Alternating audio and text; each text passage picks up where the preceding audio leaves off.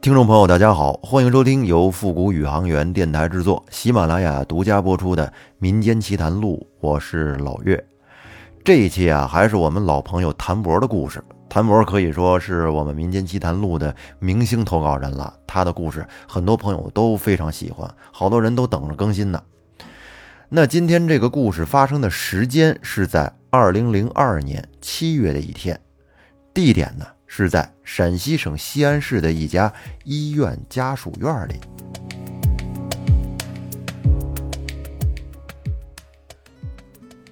母亲当时要出国，家里没人做饭，所以我暂时住在了小姨家。小姨家住在一家医院的家属院，有一个女儿叫侯媛，比我小一岁，从小就老跟在我屁股后面跑。暑假期间。我和家属院的小伙伴们便打成了一片，全都熟了。那时候，男孩像什么上树爬墙都是家常便饭，女孩呢则整天坐在树荫下面八卦这个八卦那个。有一天吃完晚饭，我们在家属院的广场上踢球，踢了一会儿累了，便坐在旁边休息。在休息的时候，我妹和几个女孩来找我。当时处在青春期的我们，看见女孩，那肯定是各种显摆啊！不一会儿，刚才一起踢球的小伙伴便都围了过来，我们便坐在一起闲聊天休息。这里边有一个小伙伴叫王琦，人长得呀是尖嘴猴腮的，他现在正在他的暗恋对象面前显摆，说着一些自己的胆子有多大，敢吃蛆、吃蚕蛹什么乱七八糟的东西。而这时，另外一个小伙伴叫苏秦公的说道：“说你别再吹牛了，你这是在女孩面前显摆呢。胆儿大是体现在吃上面吗？你这是养膘呢。”说完，大家哈哈一笑。本以为这个话题就这么过去了，这时和我妹一起的一个叫李颖的女孩提到了她的同学张爽，说。张爽的胆子才算大呢，他敢吃死人耳朵。张爽是住在家属院一号楼二单元张叔叔的女儿，她在半年前离奇的死亡了。有的说是得了绝症，有的说是早恋被甩之后自杀了，也有的说是得罪了抽大烟的被谋杀了等等，反正是众说纷纭。就在张爽办丧事的那天，听说家里还来警察了。这个张爽啊，我见过几次，长得确实挺漂亮的，和李颖是同班同学，俩人住在一个家属院，经常在一块玩，关系特别好，如胶似漆的。李颖说，张爽死的前一天，他们还在一起去院子门口吃的米线，然后呢，一起回到了李颖家住。由于家里的暖气烧得太热了，到了半夜，李颖被热醒了。就在他起来开窗户的时候，就发现张爽在梦游。他看到之后也不敢发出声音，害怕把张爽给吵醒。而且那段时间，他经常听张爽说自己有时候早晨起来的时候吧，这嘴里啊老有一股怪怪的味道，那种感觉是涩涩的，而且。喉咙里还有些黏黏的。李颖当时听完后也没有在意。可就在张爽死去之后的两个月，他听医院的人说，有人看见张爽晚上在停尸间里吃死人的耳朵，结果被医院的医护人员发现，当场就制止了张爽。让人难以置信的是，张爽从梦游的状态里被惊醒。看到眼前的这一幕，当场就给吓死了。有人还说这是停尸间里不干净，张爽是被什么东西勾过去索命的。反正听完李颖的话，我顿时觉得毛骨悚然。我怎么也不能把李颖说的这个事情和张爽联想在一起。就在我们一群人都陷入沉默的时候。王琦这个大傻叉，把手里的冰冻果汁一把扔在人群中，说：“切，医院太平间有什么好怕的？我小时候跟院子里小伙伴玩捉迷藏的时候，经常藏在这医院的太平间里，就从来没被找到过，最后都是我自己出来的，不是跟你们吹。太平间我最熟悉了。这时，苏秦公接过王琦的话，不屑地说：“哎呀，哥呀，你别再吹牛逼了，行吧？咱哥几个从小一块长大的，你小子什么德行，大家心里都知道。”王琦说：“谁吹牛逼谁是狗！我现在就去太平间里转一圈，你们谁敢跟我一块去？要是去了，苏秦公请大家喝冰峰。”说起这冰峰，可能很多朋友都知道，是西安本地的汽水，橘子味的碳酸饮料，和这个北京的北冰洋是一样的。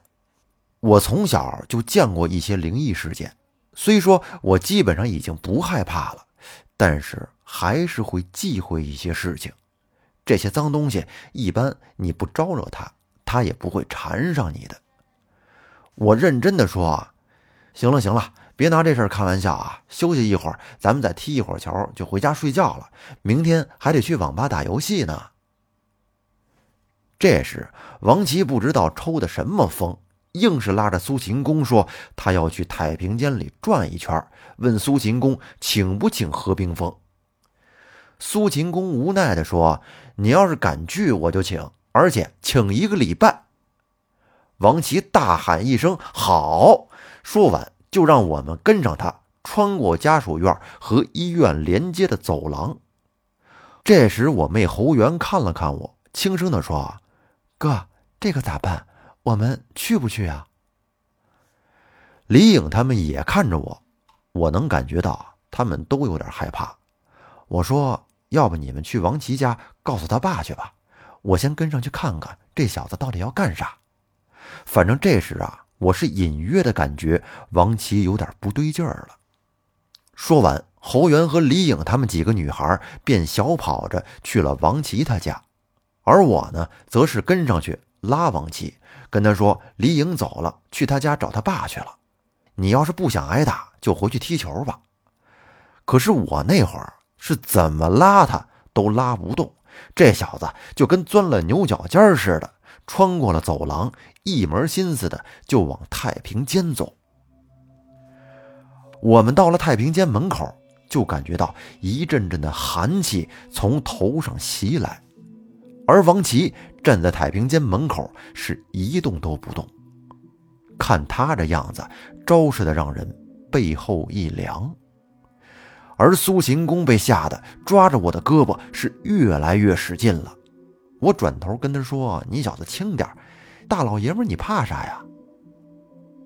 而苏秦公看了我一眼，没吭声，抓着我胳膊的手轻了下来。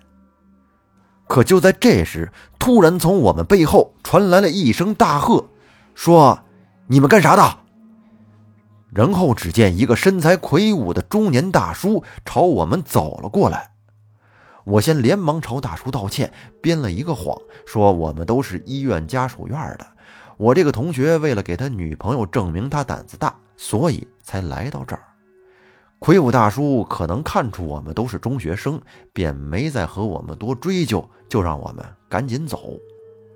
而这时，王琦被魁梧大叔一把扒了过来，我和苏秦公拉着王琦就往回走，走到一半。看到王琦的父亲冲着我们跑了过来，并且一脚就踢到了王琦的屁股上，并且还边踢边骂。王琦被踢的向前闪了足足有两米，也没吭声。然后呢，他父亲便拉着王琦的胳膊回去了。到了第二天中午吃完饭，我准备去网吧的时候，在楼下碰到了王琦。我问他。昨晚发生的什么事儿你还知道吗？他说他就记得跟我们在一起踢球，然后就回家睡觉了，其他的什么事儿也没干呀。这时我就意识到了有些异常，然后便掏出了春花奶奶给我的三角宝塔给他，让他随身携带着，并且嘱咐他说最近晚上尽量别出门。王琦拿着手里的宝塔。一脸懵逼的看着我，问我发生了什么事情。我跟他说没什么事儿，我要去网吧玩，你去不去啊？他跟我说他也正准备去网吧玩，于是我们两个便一起去了网吧。下午五点左右，我俩从网吧出来，准备回家。这小子突然说要请我吃肯德基。当时的肯德基在我们学生眼里，那可算是大餐了。我心想，这小子发财了，哪来的钱请我吃肯德基呀？抱着怀疑的态度，我还是跟他来到了钟楼的肯德基店。到了门口，里面的人很多。我跟他说：“我吃汉堡、薯条、甜筒就够了。”他答应一声，便进去点餐了。而我则蹲在门口的台阶上等他。透过玻璃，我看到在排队的王琦背后有一个黑影，半弓着腰，感觉像是从背后。抱着王琦的样子，我还以为是小偷呢，便连忙推开门冲了进去。到里边一看，那个黑影却不见了。于是我便走到王琦身边，问他说：“我中午给你的那个三角宝塔呢？”王琦在口袋里是摸了半天，说：“可能丢在网吧了吧。”我跟他说：“这饭呢，不吃了。”然后拉着他便回到了家属院。到了王琦家以后，我悄悄地把这件事儿跟他父亲说了，说王琦这两天有点不对劲儿，出于为王琦好，希望呢您不要忽视这一点。而他爸敷衍地笑了笑，说他知道了，然后呢便留我在他们家吃了晚饭。吃完晚饭已经八点多了，这时外面天都黑了。我和王琦父母打完招呼，便下楼回家。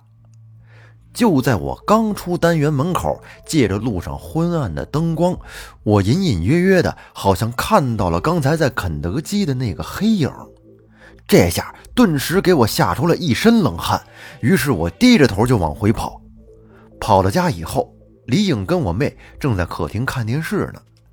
我妹看我慌里慌张的，就问我怎么了。我也没接话。直接问李颖说：“哎，你昨天晚上说张爽的事儿到底是怎么回事啊？你好好跟我说说。”于是李颖便告诉我说，在张爽死后两个月，李颖给他爸爸送水杯的时候，无意间听到张爽的妈妈和医院医护人员在楼梯里悄悄地说张爽的事情来着，因为李颖的父亲是这家医院普外科的主任。医护人员说，他亲眼看到张爽在停尸间吃死人的耳朵，但是没有看到张爽吃尸体脏器。张爽妈妈说，警察去他们家调查的是停尸间尸体脏器丢失的案件，目前没有证据证明张爽是在停尸间吃脏器。听完李颖的话，我回到了房间，躺在床上就在想。我看到的那个黑影到底是谁呢？我也没有招惹这些脏东西呀。第二天吃完早饭，我回到了自己的村子，找春花奶奶说了这两天的事情。春花奶奶告诉我说，人一般死后至少三年内都不要说他的事情，更不要试图去侵犯死者的领地。这就是为什么。当初你拴定舅舅死的时候，要用蜡烛和红线把他的尸体圈起来的原因了。春花奶奶说完，给了我一个小葫芦和一个三角宝塔，说：“你回去把这个小葫芦给你同学，让他爸爸把葫芦里的粉末倒在家门口点着，然后用清水冲掉。三角宝塔你自己留着防身。”如果有什么事情，你就打这个电话。说完，春花奶奶又递给了我一个纸条，上面写着一个座机号码。我把纸条塞进裤兜里，和春花奶奶告别后呢，就拿着小葫芦和三角宝塔走了。回到家属院，我先去了王琦家。王琦他父亲刚好在家，我把春花奶奶交代给我的方法和叔叔叙述了一遍。王琦父亲接过葫芦，跟我说了一声谢谢，然后呢，说他要着急出门，让我和王琦在家玩。晚上他回来再点葫芦。我问王琦：“哎，哥们儿，昨天晚上你感觉有没有什么不对劲儿啊？”王琦说：“没有啊，咋了？我认真的说：“那你说咱俩是好哥们不？”王琦肯定的说：“废话，那我肯定是啊。”于是，我便把那天在肯德基看到黑影的事情跟王琦说了。结果，王琦听完之后脸色都变了，我有感觉到他可能是被吓到了。过了几秒钟，他愣了愣，然后僵硬的笑着，在我肩膀上推了一下，说：“切，你别闹了，你这吓唬我呢？我跟你说，我这胆子可没那么小。”我认真的说：“我可没跟你开玩笑啊，咱们是哥们儿，你就得相信我。我大清早的就去我们村子找以前替我处理邪事的那神婆了，她给了我一个小葫芦，就是刚才我给你爸那个。”让你爸把粉末倒在你家门口烧了，然后用清水冲走。我以前经历过类似的事儿。这时，王琦故作镇定的说：“不是啊，哥们儿的小命可就交给你了。走走走，哥们儿，请你喝可乐去。”我笑了笑，跟王琦说：“其实也没这么严重，不过可乐还是要请的。中午你不得请我吃个羊肉泡馍呀？”王琦爽快的答应道：“请请请，肯定请，加肉的。”我说：“行了，穿衣服，咱们去网吧玩会儿。”说完，我俩又去了网吧，玩到下午五点多，从网吧出来，到了家属院之后是各回各家。我回家吃完饭，跟我妹在阳台上写暑假作业。到了晚上十一点多，准备睡觉的时候，突然。王琦跑到我们家来砸门，小姨夫打开门之后，只见王琦惊慌失措地跑进屋，缓了两口气说：“他们家闹鬼了。”小姨夫就跟看神经病似的看了我俩一眼，我赶紧跟小姨夫说：“王琦是神经病，可能想让我去他们家住吧。”小姨夫笑了笑，就回了卧室。我穿好衣服，和王琦下了楼，在家属院门口电话亭。给春花奶奶打了电话，简单的说明了情况，告诉了春花奶奶地址。就在我俩坐在家属院门口等春花奶奶的时候，我问她是怎么回事。王琦这时还没从惊慌中缓过来呢，有气无力地说：“他回家以后啊，他父母不在家，自己在院子门口吃了碗凉皮儿。”吃完回去的时候，就总感觉好像被人跟踪似的。他以为是自己的错觉，就没在意。回到家以后，他看了会儿电视，然后就去洗澡。洗澡的时候，他听到他们家的门响了，他以为是他爸回来了。可结果洗完澡出来一看，家里就他自己一个人。他以为自己听错了，便进了自己卧室后。打开灯，这时他就发现，自己的床上竟然躺着一个身穿着黑色衣服的人，但是，一眨眼的功夫，仔细一看，又不见了。这时候他才意识到了不对劲儿，便穿好衣服就准备出门。后来他听到了牛叫的声音，于是他被吓得赶紧跑出了门，直到听不到牛叫声了。最后呢，就来到我家找我了。不一会儿，春花奶奶来了，我们一起跟着王琦来到了他家。一进门就发现王琦的父亲坐在客厅沙发上一动不动地盯着电视看，可电视上却没有任何节目，就是雪花发出的呲呲呲的声音。屋里面黑漆漆的，当时给人的感觉可是相当的瘆人呢。然后王琦打开了灯的开关，可是那个灯却始终不亮。这时春花奶奶说：“别开了。”随后便从随身携带的包里拿出了一叠黄表纸，搓成了一个很长的纸鞭子，点着了，在我和王琦身上抽了几下，然后呢，就走向了王琦父亲。分别在王琦父亲的头上还有双肩上也抽打了几下，只见王琦父亲瞬间就倒在了沙发上。随后呢，春花奶奶又从包里拿出了一个纸做的风铃，让我挂在门口。她呢，则坐在客厅中间，双手掐诀，凌空在写着什么字儿，并且闭上了眼睛。王琦这时候还没有从惊吓中走出来，站在我旁边，是两腿瑟瑟发抖。我小声说：“你怕个球啊！你在李颖面前显摆的时候，那股子劲儿呢？这会儿怎么怂了？”王琦看了我一眼，没说话。不好意思的低下了头。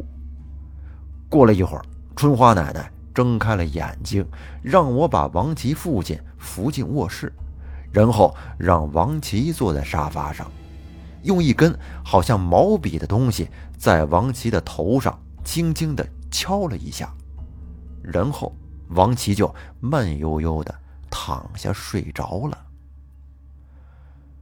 过了几分钟，王琦醒了。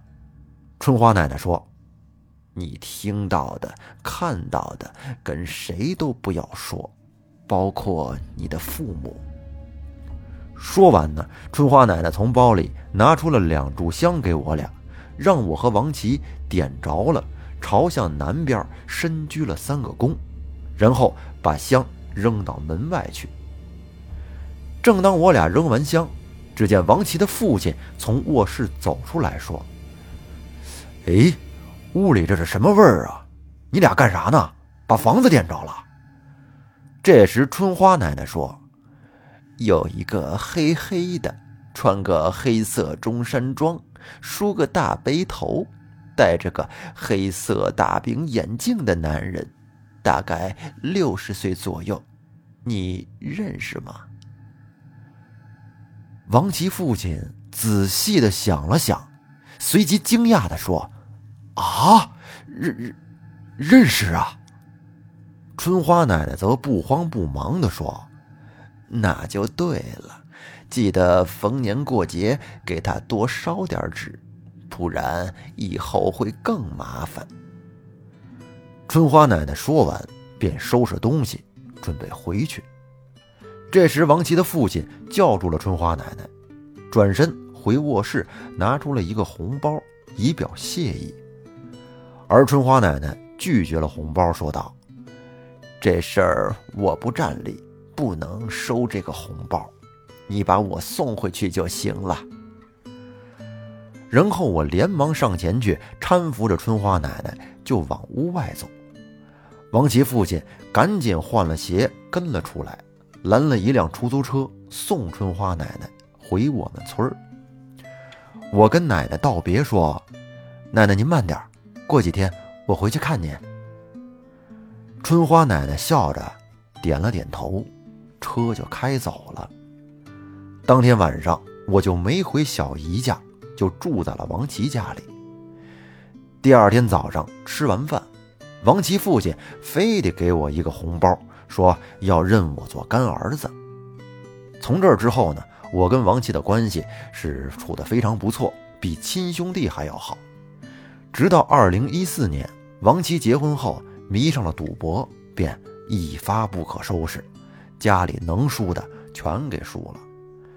前后从我这借了多少钱，我都不知道了，也没给我还过。最后呢，老婆跟他这日子也没法过了，俩人就离婚了。从那儿以后，我就再也没有见过他。那这期节目呢，咱们就先说到这儿。欢迎您订阅专辑并关注主播复古宇航员，多多分享，多多评论。